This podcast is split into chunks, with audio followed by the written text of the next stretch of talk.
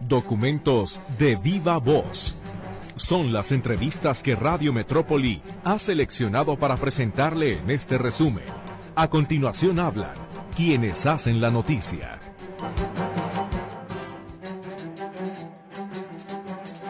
Les saludo este fin de semana caluroso con temperaturas que rebasan los 31 grados en algunos puntos de la zona metropolitana de Guadalajara. La recomendación, protéjase del sol y procure mantenerse bien hidratado. Muchas gracias por acompañarnos en esta hora de información. Le damos la bienvenida a sus servidores César Preciado y Griselda Torres Zambrano. Y vámonos a la efeméride musical con Mercedes Altamirano.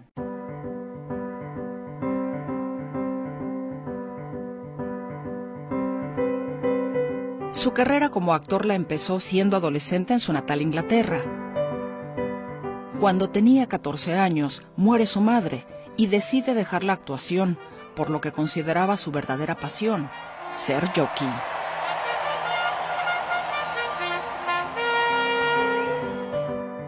Sin embargo, sería su propio entrenador quien lo convence de retomar la actuación al hacer casting para la obra musical Oliver, en el West End de Londres, quedando elegido para el papel de Artful Dodger, donde mostró también su talento vocal.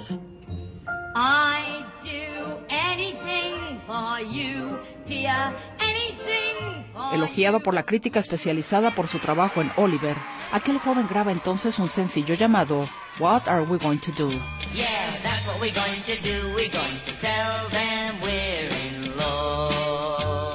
Pero su verdadera fama la adquirió cuando se mudó a los Estados Unidos y en 1965 fue seleccionado en un casting de entre 500 jóvenes para formar parte de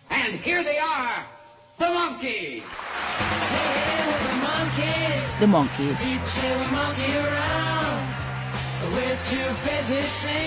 Es así como nuestro protagonista de hoy, David Jones, junto a Michael Nesmith, Peter Tork y Mickey Dolenz, conforman el grupo The Monkeys que fue creado originalmente para una comedia televisiva del mismo nombre en la cadena NBC, que buscaba ser la respuesta en la pantalla chica a The Beatles, basándose en el mismo humor irreverente de la cinta Hard Day's Night, protagonizada por los de Liverpool.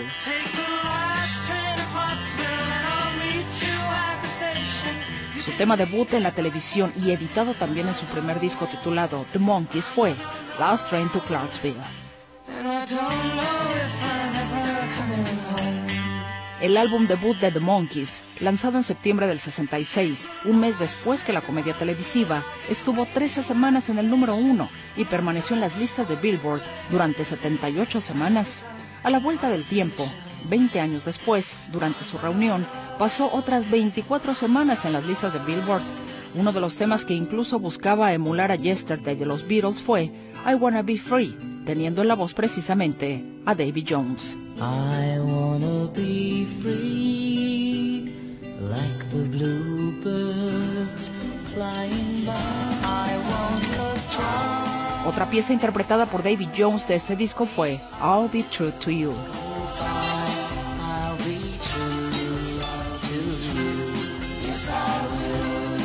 Habrá que recordar que la voz principal se iba turnando en las diferentes canciones. Por encima de David Jones, Nicky Dolenz tuvo mayor protagonismo en ese sentido.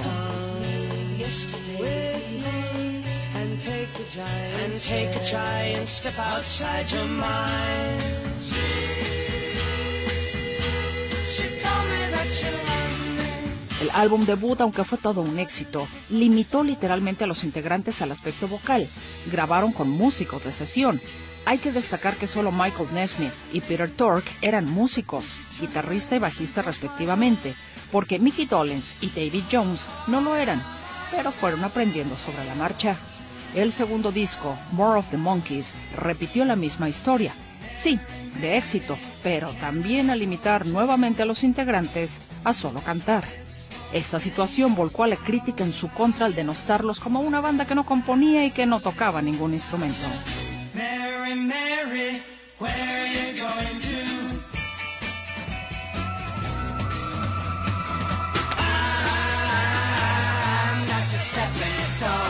A las pocas semanas de lanzamiento de More of the Monkeys, Nesmith presionó exitosamente con los creadores del grupo para que a The Monkeys se les permitiera tocar sus instrumentos en discos futuros, dándole efectivamente al cuarteto el control artístico. Es así como para su tercera producción, Headquarters, el grupo tiene la libertad de componer, tocar y cantar. David Jones pone su voz en dos piezas.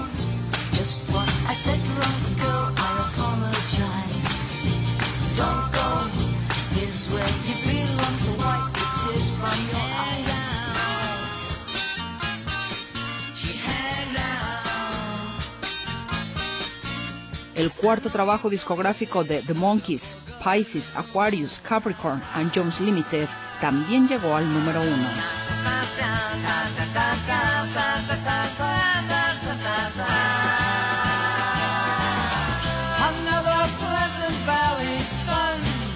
Para 1968, cuando The Monkeys saca al mercado su quinto disco de estudio, la serie televisiva ya había sido cancelada.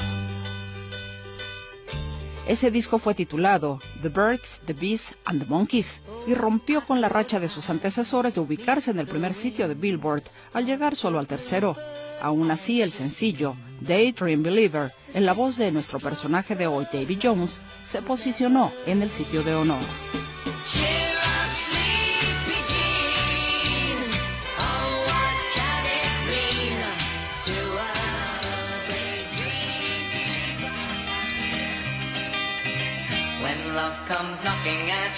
Posteriormente, el grupo publicaría cuatro discos más, el último en 1970.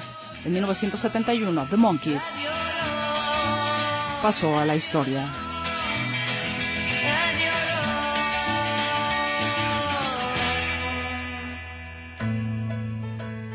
David Jones continuaría su carrera como solista grabando siete álbumes, sin embargo nunca emuló el éxito que tuvo con The Monkeys. La pieza más recordada de su nueva etapa sería Girl, de 1971.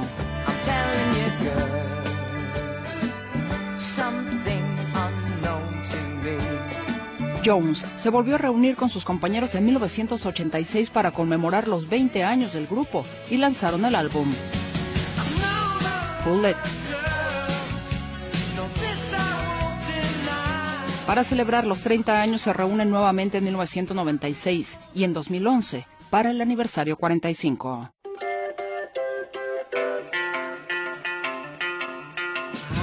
Esa fue la última vez que David Jones se reuniría con sus compañeros.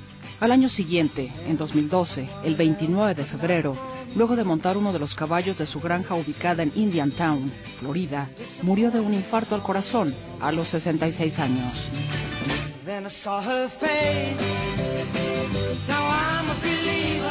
Jones fue nombrado en 2008 por Yahoo Music como el ídolo juvenil número uno de todos los tiempos.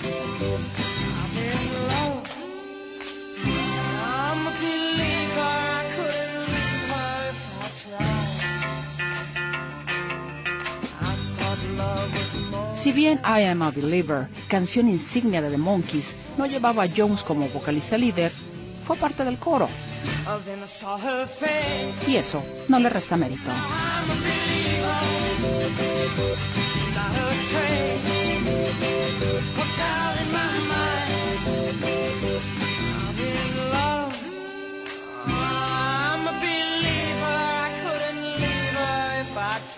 Notisistema, diseño de audio. Roberto Álvarez. Y producción. Mercedes Altamirano.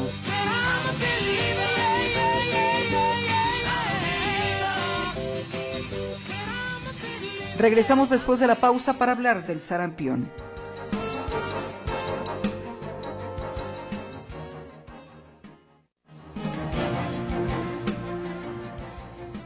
Hay una alerta mundial sobre el crecimiento de los casos de sarampión, particularmente en Estados Unidos y Europa. México, por supuesto que está en alerta, pero nos preguntamos qué tan riesgoso o qué tan preocupada debería estar la población. Escuchamos el siguiente trabajo informativo que nos presenta Ricardo Camarena. Las alertas están encendidas. Hay un tema de salud pública que mantiene especialmente atentas a las más altas esferas en esta materia. Existe preocupación porque el virus más contagioso del mundo se propaga con rapidez en el planeta. Hoy revisamos el repunte de sarampión. Fue a finales de enero cuando la Organización Mundial de la Salud y la Organización Panamericana de la Salud emitieron una alerta epidemiológica por el creciente número de casos de sarampión.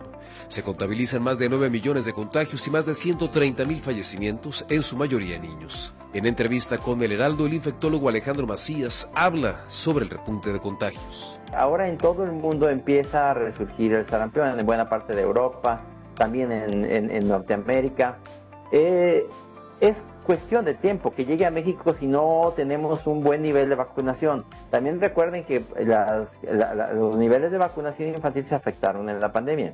Necesitamos alcanzar niveles de vacunación. Yo no sé exactamente en qué nivel andan ahorita, pero lo que dice eh, la UNAM es que si no tenemos un nivel muy alto de vacunación, que estoy casi seguro que no tenemos arriba del 90%, el sarampión eventualmente va a regresar y es una enfermedad que puede poner graves a los niños. De hecho, ahora mismo en el mundo el sarampión puede causar más de 100.000 muertes en, un año.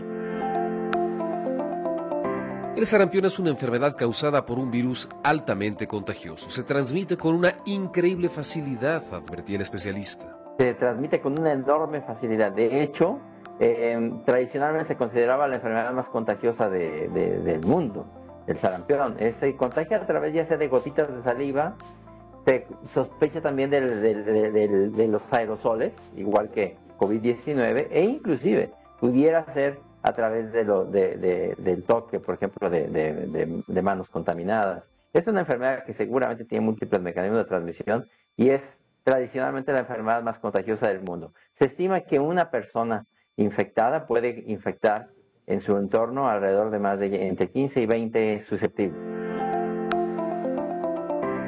Una persona enferma es capaz de contagiar a otras 20. Se transmite por las gotas de saliva al hablar, toser o estornudar. El director de promoción y prevención de enfermedades del OPD Servicios de Salud, José Segura Arias, habla sobre los síntomas.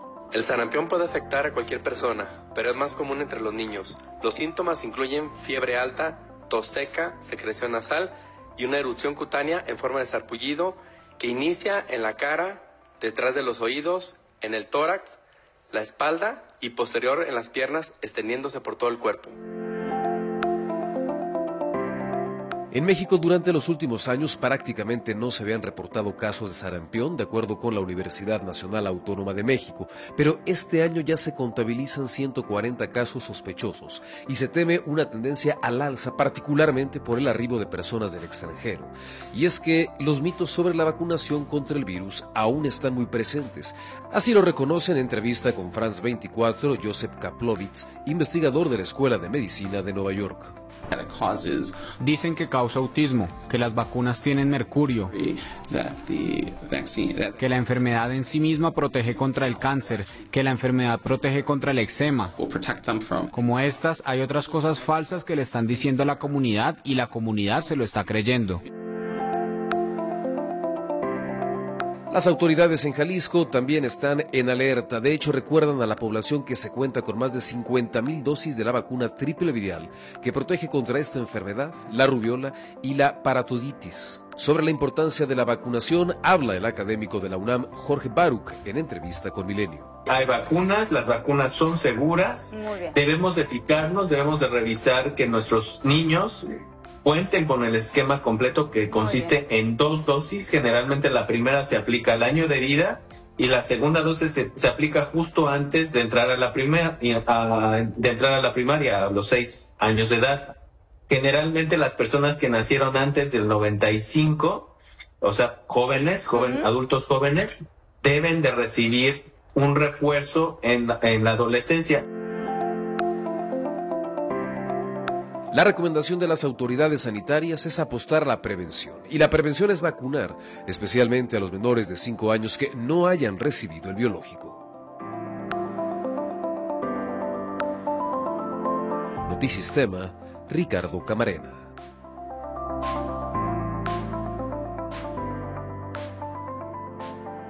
¿Ha escuchado usted hablar del 1-1 en eh, la colonia de Santa Tere? Después de la pausa, regresamos con el tema.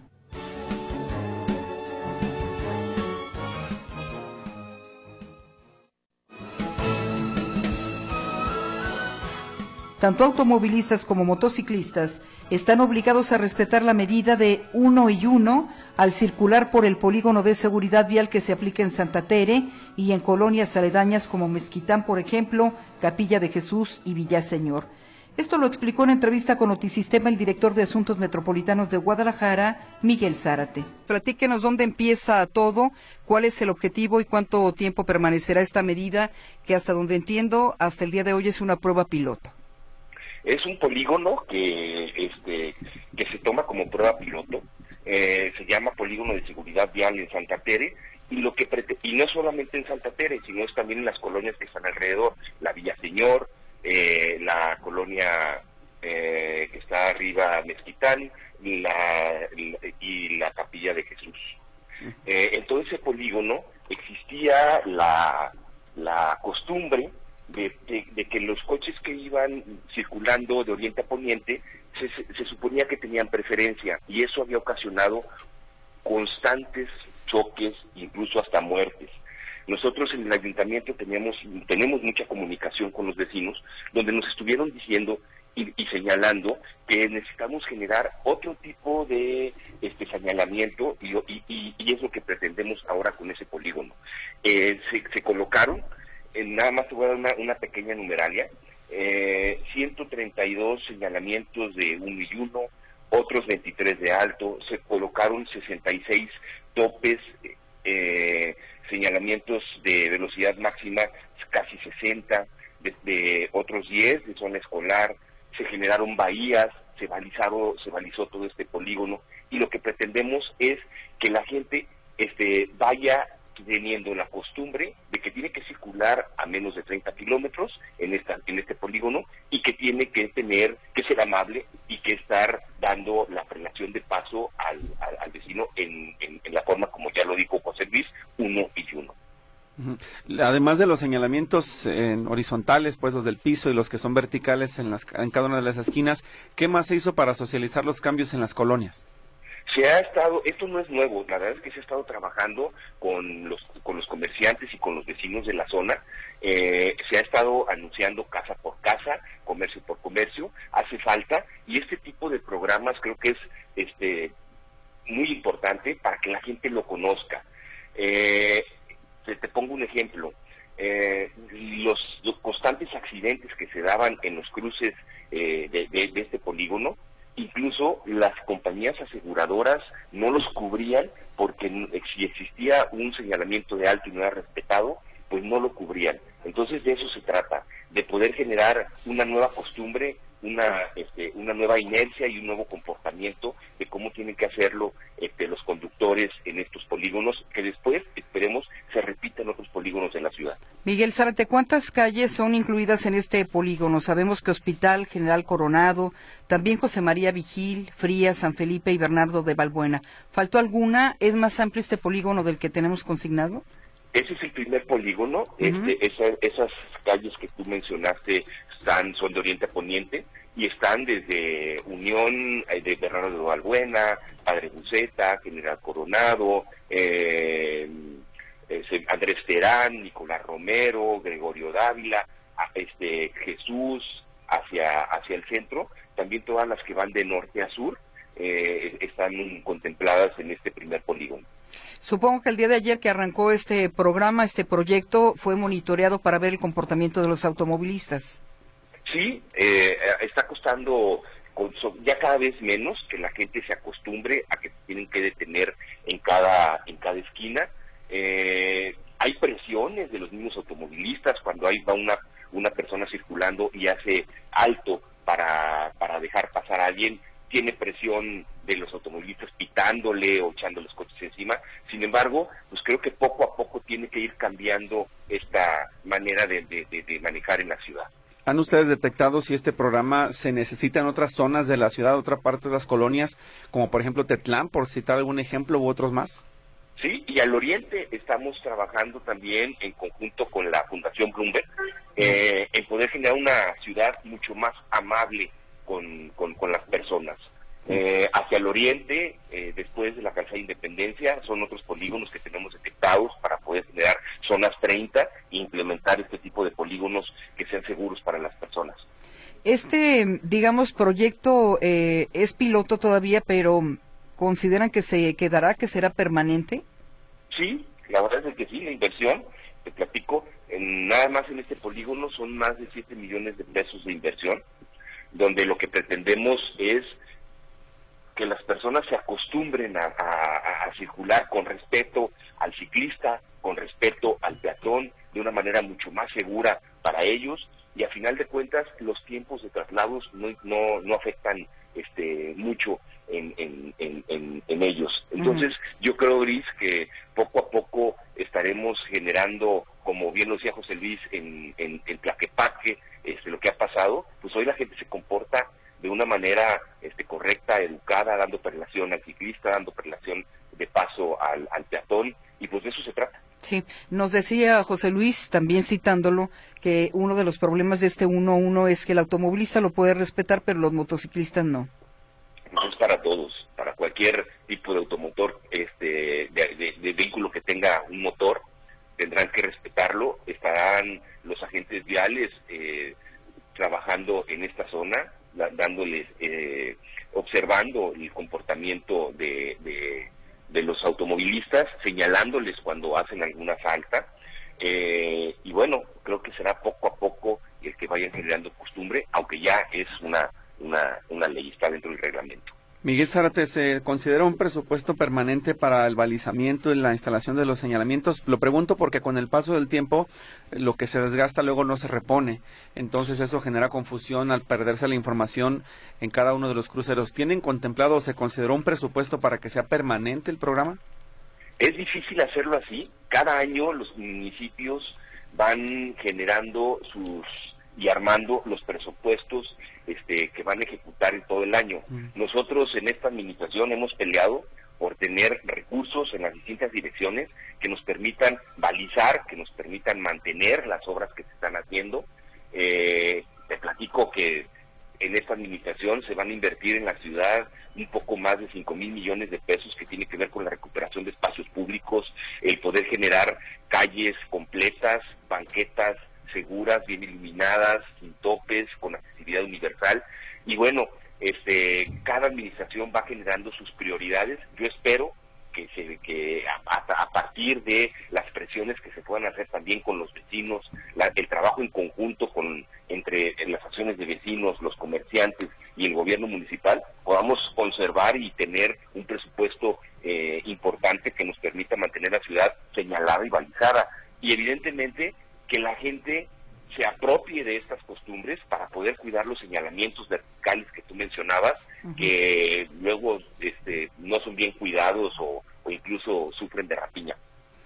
Dice Jesús Arroyo, ¿cómo funcionará con los motociclistas? Porque en realidad sí se pasan los saltos, que no se pasen el 1-1. Pues mira, va a funcionar igual que funciona como los coches. Tiene que haber agentes viales, tanto del gobierno del Estado como de los gobiernos municipales, estando atentos, infraccionando a quien no cumpla con la ley y, creo que poco a poco lo harán, porque también va en riesgo su seguridad, su integridad. Entonces, pues yo creo que poco a poco tendrán que ir este, generando un comportamiento adecuado. Después de Santa Tere, ¿cuál sigue? Es un programa piloto. Eh, hablábamos, te, decía que tenemos, eh, estamos trabajando en algunos polígonos que van al oriente de la ciudad eh, todavía no tenemos contemplado que, que sigue. Muy bien. Miguel Zárate, como siempre, agradecidos por la información de primera mano para que el auditorio sepa exactamente en qué se está trabajando. Muchas gracias, qué gusto saludarlos y, de verdad que eh, la difusión de este tipo de, de, políticas a través de medios como el de ustedes y el de boca en boca va a servir para que las personas nos vayamos acostumbrando a una nueva realidad en la ciudad. Muy bien. No le cambie, vamos a hacer una pausa y regresamos con el tema de cuidados paliativos.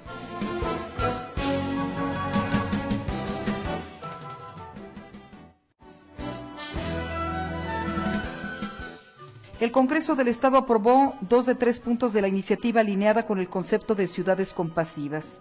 Esto para apoyar con medicamento y cuidados paliativos a las personas con enfermedades terminales. Escuchamos la siguiente nota informativa con el diputado de Hagamos, Enrique Velázquez. Porque el sufrimiento es normal y la verdad es que no tiene que dolerle a la gente. Eh, y ahí nos encontramos con algunas fallas, ¿no? Como no hay este, ni morfina, no hay heroína, no hay medicamentos para eso. Y esta iniciativa lo que va a hacer es obligar al Estado y a los particulares a procurar esos medicamentos. O sea, siendo el, segundo país productor de amapola eh, a nivel global, todo lo que hay de, morfina y heroína en México lo, importamos de Vietnam. Eso también abre la oportunidad a las farmacéuticas para poder tener en una discusión posterior, ese es el principio, eh, de tener la posibilidad de, crear eh, la goma de, la amapola para poder tabletear y poder tener su propio medicamento. Yo creo que los temas siempre se deben de discutir eh, y el tiempo nos va a ir dando la razón. Ese fue el, primero, ¿no? Tener en cada unidad hospitalaria a un especialista de cuidados paliativos. Ese es el primer punto. El primer paso. El segundo es la creación de, se llaman, en, en, Europa les llaman hospice. Le recordamos que la eutanasia es el tercer punto de este paquete de ciudades compasivas que quedó fuera de la discusión. Los otros dos puntos están aprobados. Es tiempo de escuchar el análisis en materia de salud pública con el doctor Alfonso Petersen Fara, exsecretario de Salud y vicerrector de la Universidad Autónoma de Guadalajara. El mes de febrero es un mes raro, no solo porque es un mes más corto que los demás, también por tener cada cuatro años, los años bisiestos, un día más.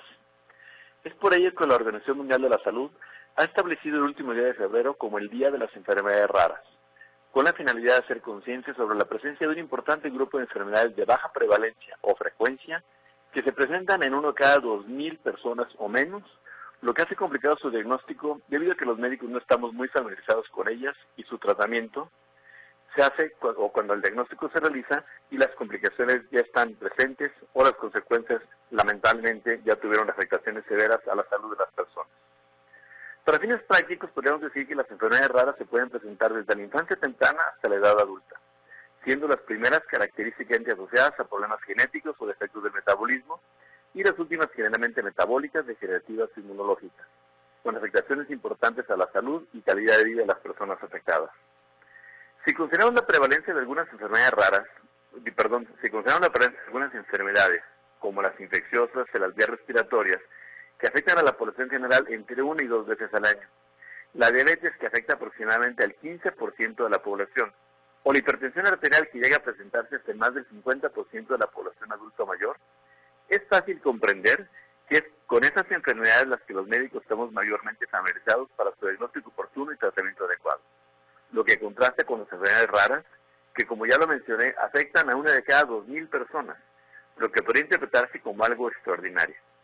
Sin embargo, si trasladamos a la población mexicana, podríamos concluir que existen 8 millones de mexicanos afectados por estas enfermedades, una población que supera la de la zona metropolitana de Guadalajara.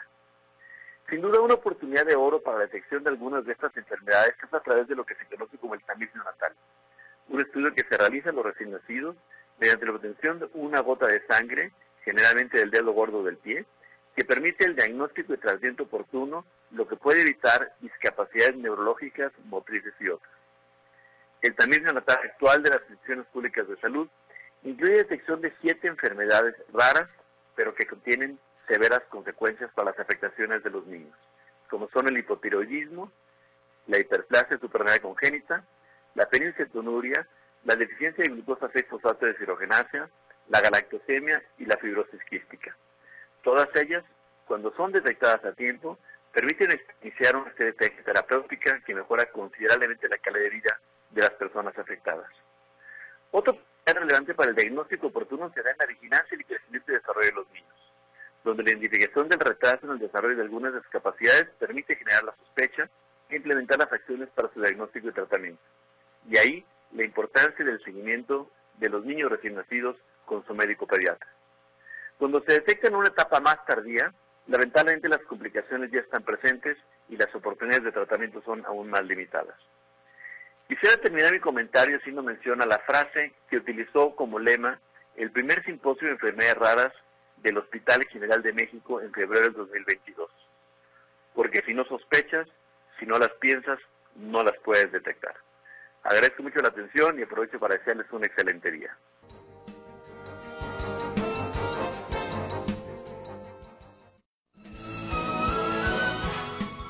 Este viernes arrancaron las campañas de los candidatos a la presidencia de la República y a la gubernatura. Es importante saber cuáles serán las reglas de estos tres meses de proselitismo, en el que los aspirantes buscarán convencer a la población de darles un voto el próximo 2 de junio. Escuchamos la entrevista con la presidenta del Instituto Electoral y de Participación Ciudadana pues que nos pudiera comenzar eh, la entrevista detallando primero en esta etapa del proceso. Sabemos que el instituto validó eh, hace unas horas apenas las candidaturas de los aspirantes a gobernador y comienza su proceso. ¿Qué pueden hacer, qué no pueden hacer y qué es lo que están ustedes vigilando, por favor? Claro que sí. Bueno, como bien lo dicen el día de ayer, se registraron ya oficialmente las tres candidaturas a la gubernatura del gobierno del estado y esto fue así porque cumplieron con todos los requisitos, digamos, para, eh, eh, para este registro. Eh, a partir de ahora se despliega pues el, el, gran proyecto electoral de todos quienes compiten en esta contienda y lo que pueden hacer pues es promover sus proyectos políticos, difundir sus mensajes electorales a través de distintos medios de comunicación. Como sabemos, todos los partidos políticos cuentan con eh, tiempos en, en, radio y televisión para promover sus, sus candidaturas, sus proyectos políticos y en este sentido pueden realizar pues todo tipo de eventos de promoción, eh, eh, publicidad electoral y demás. ¿Qué no se puede hacer? Bueno, pues las restricciones son mm, más bien claras, me parece, lo que no se puede hacer en este periodo, lo que está totalmente prohibida es la propaganda gubernamental a todos los niveles de gobierno, salvo eh, algunas excepciones que están explícitamente, digamos, mencionadas en la ley, que tienen que ver con información de salud, de educación y de protección civil, pero fuera de ello, digamos, la propaganda gubernamental en este momento ya está prohibida eh, a todos los niveles de gobierno, insisto. Y en la propaganda que los candidatos y las candidatas pueden eh, desplegar, eh, pues lo, lo, un poco lo obvio, ¿no? No pueden ejercer violencia política eh, contra las mujeres en razón de género, no pueden calumniar a contendientes, tampoco instituciones, eh, ni pues a nadie, básicamente, y tendrán que conducirse con, con respeto y apego a las normas electorales. ¿Cuáles son las condiciones eh, eh, para los candidatos, eh, por ejemplo, en materia de seguridad y cuáles son las restricciones en esta campaña para los medios de comunicación, Presidenta? Sí, bueno, las condiciones en que se desplegará esta gran campaña electoral, estas gran campañas electorales, pues son las que el propio gobierno del Estado está haciendo posible, que son quienes son responsables de la seguridad pública en, el Estado. Estamos teniendo una eh, coordinación puntual eh, para que tanto el despliegue de las autoridades electorales como desde luego de las propias candidaturas pues esté sea seguro eh, y además se pueda invitar con mucha confianza a la ciudadanía a participar tanto el 2 de junio a votar como a las distintas actividades propias de la organización electoral en donde participan las y los ciudadanos. Y respecto de los medios de comunicación, pues eh, nuevamente es, un poco eh, eh, obvia las normas que están dispuestas en el sentido en que pues deben de conducirse también con, con, veracidad. está prohibida desde luego la ejercer cualquier tipo de violencia, en este caso respecto a la publicación que se, que se da a conocer en contra de las mujeres, eh, o violencia conocida como eh, en razón de género, cuando se estereotipan, digamos, algunas eh, conductas y se califican a las y pues, a las candidatas no por su desempeño, no por sus cualidades políticas, sino por otras que tienen que ver con su condición de género, ¿no? Como su apariencia, por ejemplo. Sí. estas son, digamos, en términos generales, eh, desde luego tener una cobertura equitativa eh, de las distintas eh, campañas y para ello nosotros en el IEPC estaremos realizando un monitoreo de noticieros que tiene justo la pretensión de ofrecer a la sociedad pues la información sobre cómo los medios de comunicación están realizando la cobertura noticiosa de las campañas. Este monitoreo, hay que decirlo, no genera ninguna obligación a los medios de comunicación, sino solamente es una herramienta para que la gente sepa y conozca pues qué tan efectivamente equitativa está haciendo esa cobertura sí. Eh, Presidenta, ¿cómo se puede definir una cobertura equitativa cuando esta es una de las elecciones más grandes en la historia de México con más de 20 mil cargos, eh, digamos, en disputa para el próximo 2 de junio? Bueno, pues creo que con razonabilidad, es decir, por ejemplo, en el caso de las candidaturas a la gubernatura, pues tenemos solamente tres es la idea es que todos eh, los y las contendientes pues tengan la misma oportunidad de eh, manifestar sus propuestas políticas y puedan ser digamos sus actividades de campañas eh, cubiertas en igual medida. Esto con razonabilidad Grisel verdad Víctor porque es cierto pues que hay hechos que son noticiosos y hay hechos que no lo son tanto y esto también digamos rige eh, la cobertura noticiosa y eso es totalmente comprensible, ¿no? Pero, por ejemplo, en el tema de los debates, por poner un ejemplo, ¿no? Eh, todas las eh, medios de comunicación, instituciones pueden organizar libremente este tipo de ejercicios, pero pues sí es una condición que se les invite a todos los contendientes en igual condición, ¿no? Bien, en el caso específico de estos debates que ustedes tienen preparados, pues nada más recuerden los ejercicios dónde se van a llevar a cabo y qué planteamiento se tendrá para los candidatos para que aborden qué tipo de temas. Sí, vamos a tener cuatro debates a la gubernatura y dos que organizaremos para diputaciones de representación proporcional. Esto es por lo que hace a los debates que vamos a organizar eh, desde eh, el Consejo General del IEPC, pero recordemos que también los consejos distritales y los consejos municipales van a poder y seguramente organizarán eh, debates de las, eh, digamos, elecciones que están eh, directamente a su cargo. El primer debate ya es muy pronto de la gubernatura, es el próximo 17 de marzo, va a ser aquí en Guadalajara. Y los cuatro debates que hay que decir también que es la primera vez en la historia que el IEPC va a organizar este número de debates, es el máximo que nos posibilita la ley, eh, van a tratar los temas que están explícitos, digamos, expresados en nuestro código electoral, que son pues seguridad, educación, salud, eh, entre otros temas eh, relevantes, digamos, para la vida pública y política de, de, la entidad. Y los cuatro formatos, perdón, los cuatro debates tienen distintos formatos. Vamos a estar recibiendo respuestas, perdón, preguntas de la de la ciudadanía a través de redes sociales. Vamos a permitir también que las infancias y las juventudes planteen algunas preguntas. Eh, y eh, lo importante aquí decir eh, es que el IEPC garantizará el trato totalmente equitativo, igualitario, en exactamente las mismas condiciones y sin sorpresas para la realización de estos debates. Presidenta, ¿cuáles son las características del proceso electoral en Jalisco? ¿Qué tan tranquilos están ustedes como autoridades electorales respecto a la organización, respecto a la seguridad? Y le preguntaría o recalcaría de nueva cuenta la pregunta, ¿quién es el responsable de la seguridad de los candidatos si ya los eh, tres a la gubernatura solicitaron a través del Instituto Electoral pues eh, que tengan escoltas y si los candidatos pueden contratar seguridad privada? Bien, eh, sobre lo primero yo te diría que el proceso electoral ha transcurrido pues con mucho orden, eh, pues, a todas las actividades sustantivas, las normas principales de este proceso electoral han sido aprobadas y realizadas en tiempo y forma. Como ustedes saben, ahora mismo nos encontramos en este masivo proceso de registro, estamos recibiendo las solicitudes de registro de las candidaturas a municipios que cierra este periodo este domingo a las 12 de la noche y la expectativa, digamos, el umbral máximo de solicitudes que esperamos recibir es de cerca de 8 mil eh, solicitudes de candidaturas, pero este trabajo ha ido avanzando de manera, digamos, muy responsable, muy ordenada, eh, tanto de parte de las autoridades como de los propios partidos que han trabajado de manera muy intensa pues para cumplir con estos plazos y estas normas. Hasta la fecha lo han hecho muy bien. Hay que decir que el domingo pasado concluyó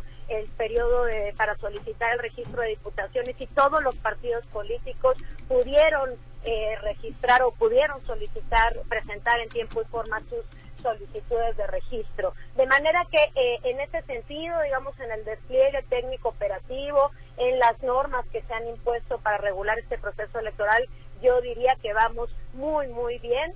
Y eh, respecto del tema de seguridad, pues eh, desde luego hay que decir que quienes son responsables de garantizar la seguridad en el Estado, pues no son las autoridades electorales, sino son las fuerzas de seguridad pública a todo nivel. Eh, es decir, eh, federales, locales, municipales, y eh, para ello se ha instaurado ya una mesa de coordinación para que todas y todos quienes participamos en esta elección pues tengamos digamos los elementos para pues para transitar para desplegar el, el trabajo electoral en el territorio sin problemas ahora nosotros como desde el instituto no hemos recibido ninguna solicitud de protección.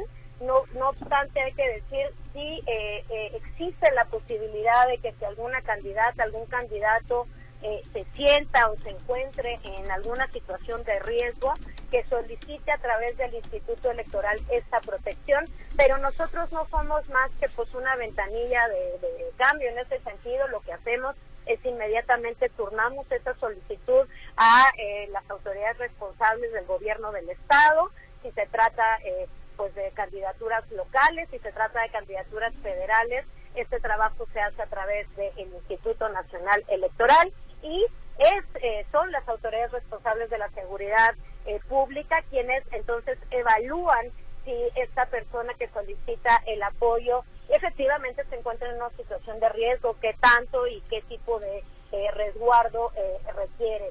Eh, y esto es lo que ha estado, entiendo, ocurriendo, no a través del instituto, sino de manera bilateral, directa con las, digamos, las fuerzas de seguridad pública del Estado. Yo en este momento desconozco quién de los candidatos, de las candidatos, candidatos, perdón, cuentan con, digamos, con algún tipo de apoyo de seguridad eh, para, para el despliegue de, sus funciones, pero lo que sí les puedo decir con mucha contundencia es que en el instituto no hemos recibido hasta la fecha una sola solicitud de esto.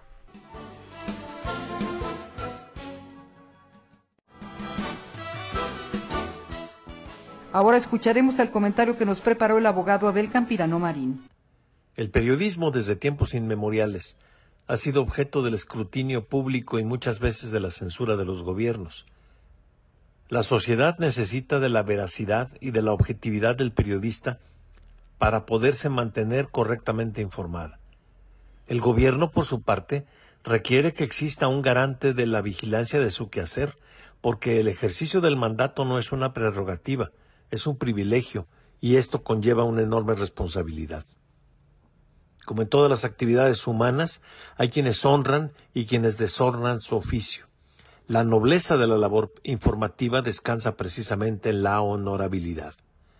Ya en alguna ocasión me referí en este mismo espacio a aquel célebre discurso de Vicente Leñero, excepcional novelista y dramaturgo, que al aceptar el premio Manuel Buendía otorgado por la Universidad de Guadalajara por su trayectoria periodística allá en el ya lejano año de 1994, dijo, y cito textual, El quehacer periodístico es talacha de urgencias, neurosis de presente, pasión por el instante que nos parece eterno a la hora de dar con la noticia y atrapar el secreto de un gran descubrimiento, pero que se diluye pronto apenas lo entregamos a la voracidad de esta vida que nunca se detiene y que se traga todo. Los hechos, las palabras de un hombre entrevistado, el llanto por un grande que se muere, la situación insólita de la ahorita que mañana ya a nadie le sorprende. Agrega Leñero, la noticia de hoy solo dura este día. Se volverá envoltorio al otro, o trapo para vidrios o cenizas o basura.